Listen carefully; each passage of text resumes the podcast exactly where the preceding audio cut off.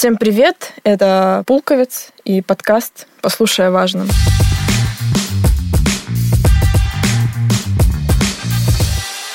Сегодня о ВИЧ мы говорим с врачом-инфекционистом клинической инфекционной больницы имени Боткина. У нас в гостях Эльвира Азатовна.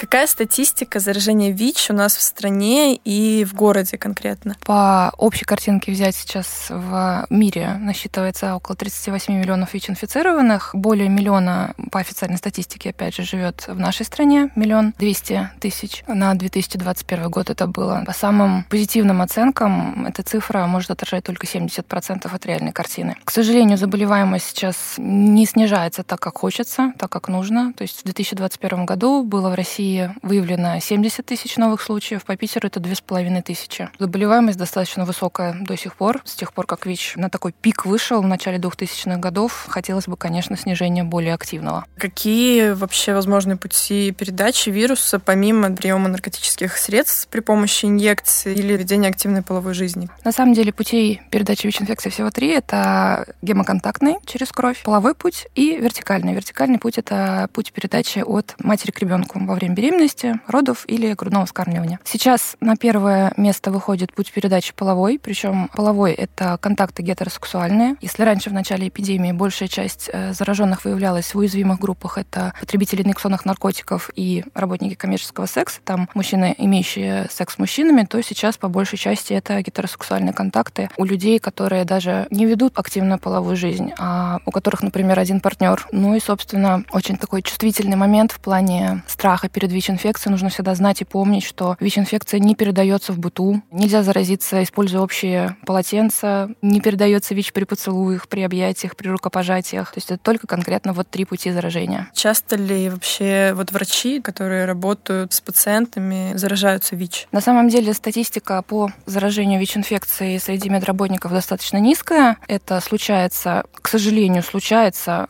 но редко. Это чаще всего, кто в группе риска находится, это оперирующие хирурги, анестезиологи, реаниматологи, которые проводят инъекционные какие-то манипуляции, там ставят центральный катетер. Все, где есть контакт с кровью. Доказанных случаев заражения при контакте с другими биологическими жидкостями, это спинномозговая жидкость, плевральная, слюни, сопли, мокрота, моча, кал. Не было таких случаев заражения вот именно среди медработников. А вот ВИЧ-диссиденты, много ли вообще существует у нас из общего числа заболевших в стране, в городе? Это на самом деле такой очень болезненный вопрос. Никто, естественно, естественно, статистику по ВИЧ-диссидентам не ведет, потому что эти люди ускользают от внимания врачей, они к ним не обращаются, либо обращаются и о своем диагнозе не говорят. Но нам с такими людьми приходится сталкиваться, сталкиваться, к сожалению, достаточно часто. Это всегда очень сложно и морально, и в плане врачебной работы. Нам приходится привлекать психологов, равных консультантов. Это люди, которые имеют ВИЧ-инфекцию, живут с ней долго, принимают терапию и по нашей просьбе могут прийти побеседовать с таким человеком. Не всегда удается до них достучаться, к сожалению. Очень, повторюсь, болезненный такой вопрос. Много их на самом деле. И как только ВИЧ появился, в 80-х годах появилось вот это э, движение, что там было очень много теорий, что это заговор. ВИЧ-инфекции на самом деле не существует. Фармкомпании хотят нас отравить. СПИД наступает не из-за того, что вирус поражает иммунную систему, а непосредственно от приема препаратов, что люди умирают от этого приема. Была очень такая страшная, ужасная история в Южноафриканской республике. Там был президент в 99-м, в начале 2000-х годов, который был открытым ВИЧ-диссидентом, запрещал распространение препаратов для лечения ВИЧ-инфекции по стране и запрещал западным врачам там практиковать. Под средним оценкам там где-то больше 300 тысяч человек погибло из-за вот такой вот политики, которую он насаждал. Очень сложно с этим бороться. В первую очередь, конечно, нужно, чтобы человек, у которого выявили впервые ВИЧ-инфекцию, попал к правильному специалисту, чтобы с ним правильно провели работу, объяснили, что представляет из себя ВИЧ-инфекция, что она лечится, что это не смертельное заболевание сейчас, что оно хорошо контролируется, что можно жить здорово, здорово, счастливо, там, заводить детей, жениться, жить обычной жизнью совершенно. Но не всегда так, к сожалению, получается. Не все врачи до сих пор хорошо информированы про ВИЧ-инфекцию. Кто-то делает большие глаза, отправляет домой, кидает анализ в руки, все, у вас ВИЧ, вы умрете, это совершенно не так. Ну и, конечно, нужно, чтобы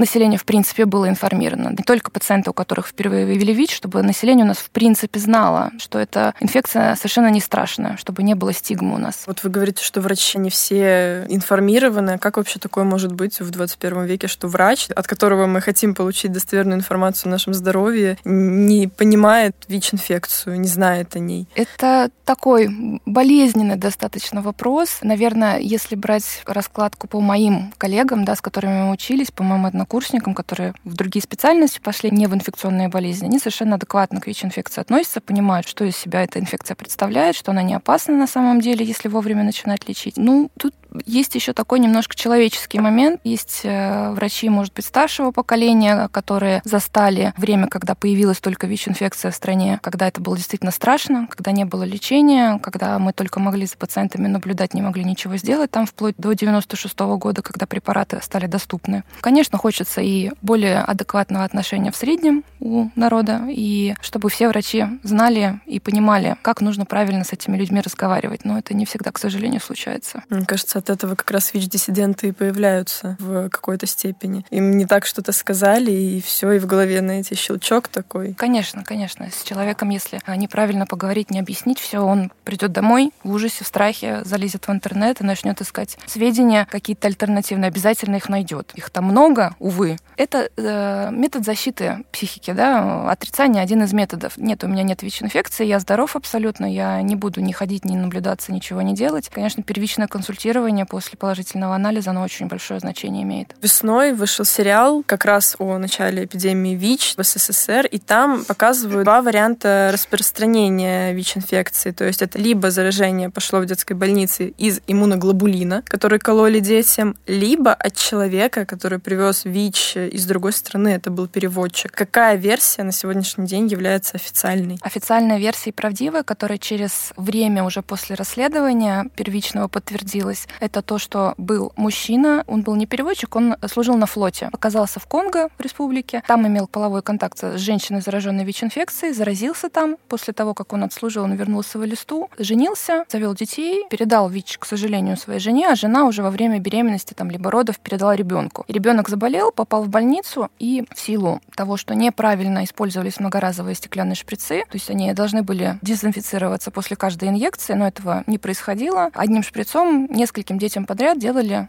инъекции. Ну, лекарства нужно мало. Шприцы даже были конкретно подписаны с названием лекарства, да, как выяснили, что неправильно делали инъекции. И таким образом там, к сожалению, заразилось очень большое число детей, там 75 детей, 4 женщины, и не все из этих людей, к сожалению, до нашего времени дожили. Так что официальная версия, да, она про мужчину. А версия с иммуноглобулином, насколько она могла бы быть? Возможно через лекарства передать ВИЧ-инфекцию? Сейчас на данный момент нет. Все лекарства, которые получают из препаратов крови от доноров, не проходят тестирование обязательное на ВИЧ, да, кроме того, что тестируют сами препараты крови при первичном заборе, тестируют обязательно доноров через полгода. Точно так же, как вероятность получить ВИЧ-инфекцию через переливание, она сводится практически ну, к нулю, может быть, отрицательная даже вероятность. Прямого переливания крови там, от человека к человеку сейчас не проводится, и обязательно все препараты крови, которые идут на переливание, они проходят период карантина полгода, обязательно доноров вызывают через полгода, чтобы убедиться, что у них нет инфекционных заболеваний, не только ВИЧ-инфекции. В плане того, могла ли история первично в листе случится через иммуноглобулин, ну, крайне сомнительно. Я читала интервью Вадима Покровского, который занимался расследованием этого случая, этой вспышки. Все склоняются все-таки к тому, что это был нулевой пациент, мужчина, и через какое-то время проводили исследования заболевших в той вспышке, и геном вируса, он у них был у всех одинаковый. И он совпадал с геномом вируса человека, который привез этот вирус в листу. Как ситуация с ВИЧ отличается от того, что было в СССР в плане терапии, количества заболевших, количество смертей. СПИД уже, получается, с ВИЧ не умирают. Кардинально отличается, на самом деле, в первую очередь в плане терапии. Если в то время, когда был пик заболеваемости после 2000-х годов, когда, когда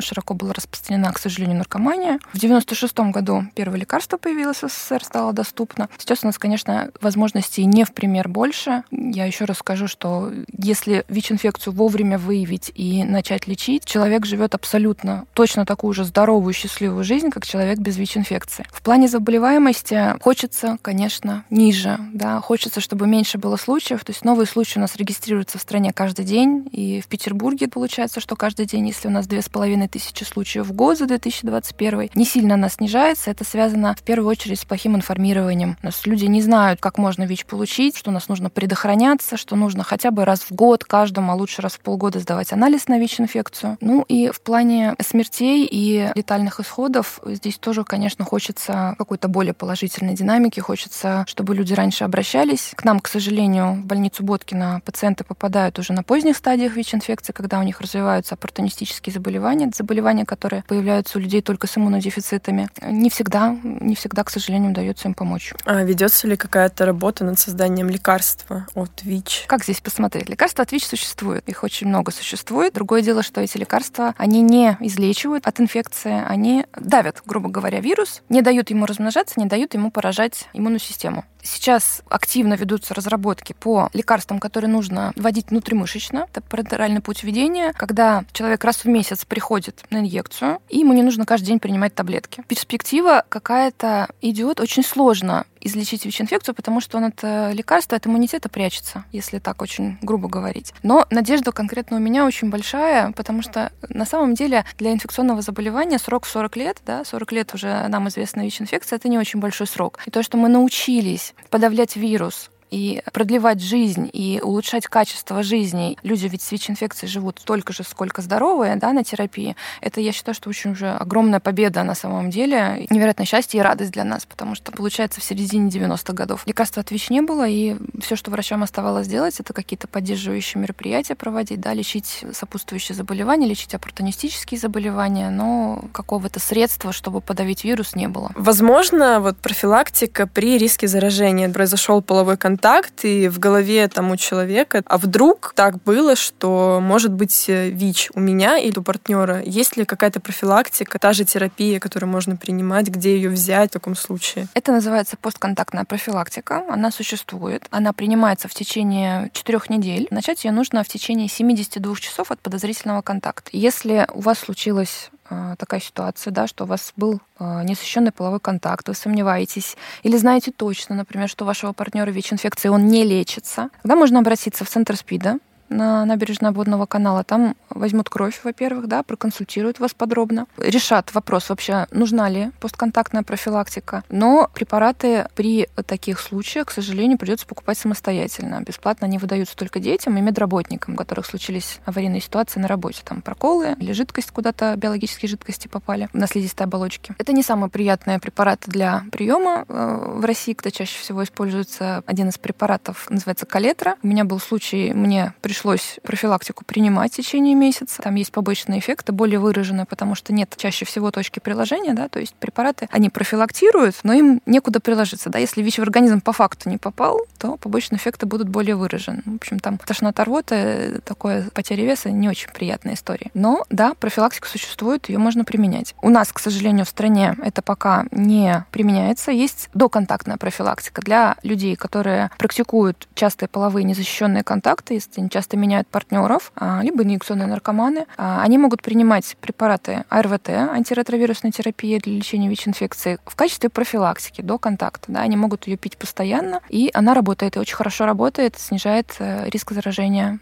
причем значимо. А почему у нас особо не рассказывают о том, что как раз можно в случае вот такой ситуации обратиться в спеццентр и попробовать предотвратить это заражение? Потому что очень мало кто вообще об этом знает. Потому что у нас вообще, в принципе, мало говорят про ВИЧ-инфекцию. Мало говорят о том, как она передается, мало говорят о том, что у нас очень высокий уровень заражения, мало говорят о том, что она лечится, мало говорят о способах профилактики. На самом деле, чтобы человеку четкую картинку представить и понять, что это вообще такое, как с этим можно бороться, как можно предотвратить заражение, нужно искать специальную информацию. Не кричит никто по телевизору, не пишут об этом активно, хотя проблема на самом деле острая. А есть ли вообще такая история с везением? Был контакт с ВИЧ-инфицированным в любой форме, но человеку повезло просто, и вот он не заразился. Очень часто такое случается на самом деле. Не сто процентов ВИЧ передается при каждом половом контакте. Зависит от того, если там мы берем пару, в которой один ВИЧ-инфицированный, а второй не ВИЧ-инфицированный, они могут несколько лет жить, не предохраняться, и второй партнер отрицательно не заразиться. Все зависит от того, насколько давно болеет человек ВИЧ-инфицированный насколько давно он заразился. Максимум концентрации вируса, самая большая вирусная нагрузка — это в начале заболевания и э, на последних стадиях. Как часто они используют презерватив? Есть ли у ВИЧ-отрицательного партнера какие-то сопутствующие заболевания венерические? Потому что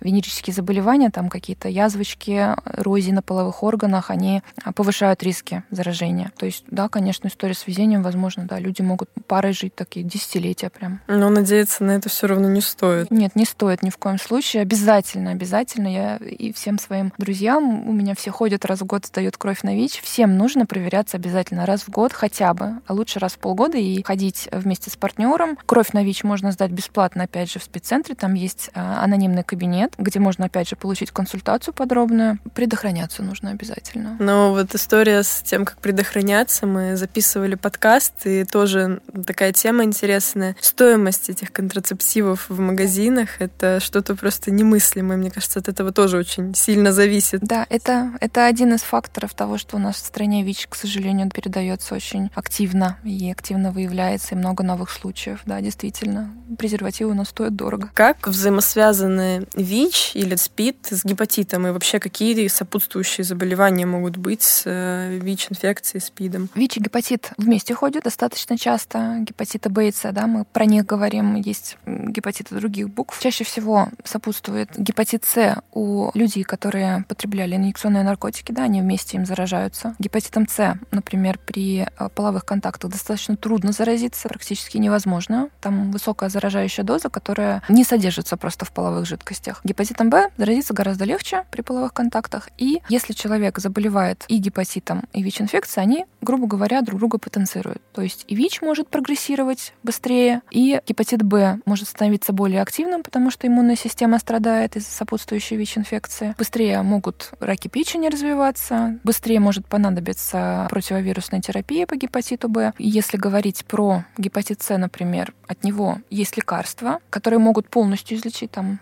три месяца приема и все, там вирус уже не определяется в крови. С гепатитом Б немножко другая история. Излечить его невозможно, можно только э, подавлять размножение вируса, опять же, как с ВИЧ-инфекцией, там даже препараты некоторые одинаковые для лечения ВИЧ и гепатита. Но это всегда такая история тоже э, достаточно сложная и для диагностики, и приходится привлекать там и гепатологов, инфекционист э, ведет вместе с гепатологом пациента, да, подбираются лекарства определенные. Ну, вот так вот. У многих в нашей стране в голове сидит такая мысль, что вот если спит, то нет дороги дороги назад, и все, это конечная стадия, и вот твоя прямая дорога — это на тот свет. Возвращали ли вообще со стадии СПИД к ВИЧ? Возможно ли такое? При каких обстоятельствах? Ну, чтобы понимать, стадия СПИДа ставится по анализам крови, да, мы оцениваем иммунный статус больного. Есть показатель, на который мы опираемся в основном, это количество CD4 лимфоцитов. И э, если у человека есть, даже при хороших клетках такое случается, при хорошем показателе иммунитета, сопутствующие заболевания, то есть не сопутствующие, а оппортунистические заболевания, которые могут развиваться только при иммунодефицитах. Стадия СПИДа, если она ставится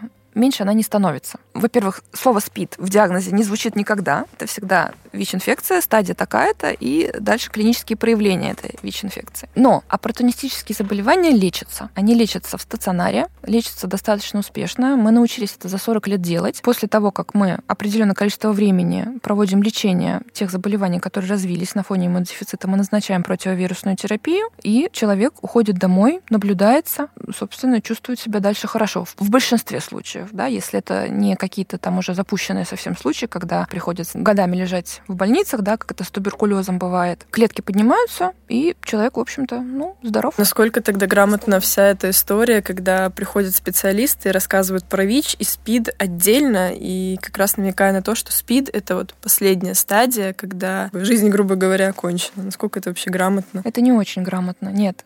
Со СПИДом жизнь не кончается. У нас есть методы борьбы с заболеваниями непосредственно которые развиваются, так и с ВИЧ-инфекцией. Неправильно так говорить что СПИД это все, заворачивайтесь в саун, идите в сторону кладбища. Это совсем не так. Это все-таки обратимая история. Если СПИД, то ты можешь жить дальше. Не всегда здоровье восстанавливается до той точки, в которой вы были до заражения ВИЧ-инфекцией. Но можно поддерживать, и можно жить хорошо и здорово, и наблюдаться просто нужно все. Мы записывали подкаст с девушкой, у которой ВИЧ, она сказала, что вот мы принимаем терапию, наблюдаемся, и в некоторых случаях живем даже дольше. Это правда, это очень хороший момент. Тут на самом деле такая вот история про то, что люди с ВИЧ-инфекцией, они более ответственно относятся к своему здоровью, потому что они знают, что у них есть хроническое заболевание, они регулярно наблюдаются, они там раз в полгода сдают кровь. В центре СПИДа есть прекрасные специалисты других специальностей, которым можно показаться, там, не знаю, кардиологи, эндокринологи, гематологи. Да, они могут жить дольше, это правда. Просто за счет того, что наблюдаются, да, и чаще ходят к врачам. Сколько вот составляет инкубационный период? И вот когда тест на ВИЧ может показать самый достоверный результат? Инкубационный период у у ВИЧ-инфекции максимальный. Это до 3-4 месяцев. И тот же срок э, при тестировании современными тест-системами, а сейчас только они, системы четвертого поколения везде, показывает положительный результат примерно в эти сроки. На самом деле, если вы после подозрительного какого-то контакта через 2-3 э, недели, там максимум месяц, сдадите кровь на ВИЧ, он покажет отрицательный результат, то есть 98-99% можно быть уверенным, что ВИЧ-инфекции у вас нет, но перепровериться нужно. Обязательно там через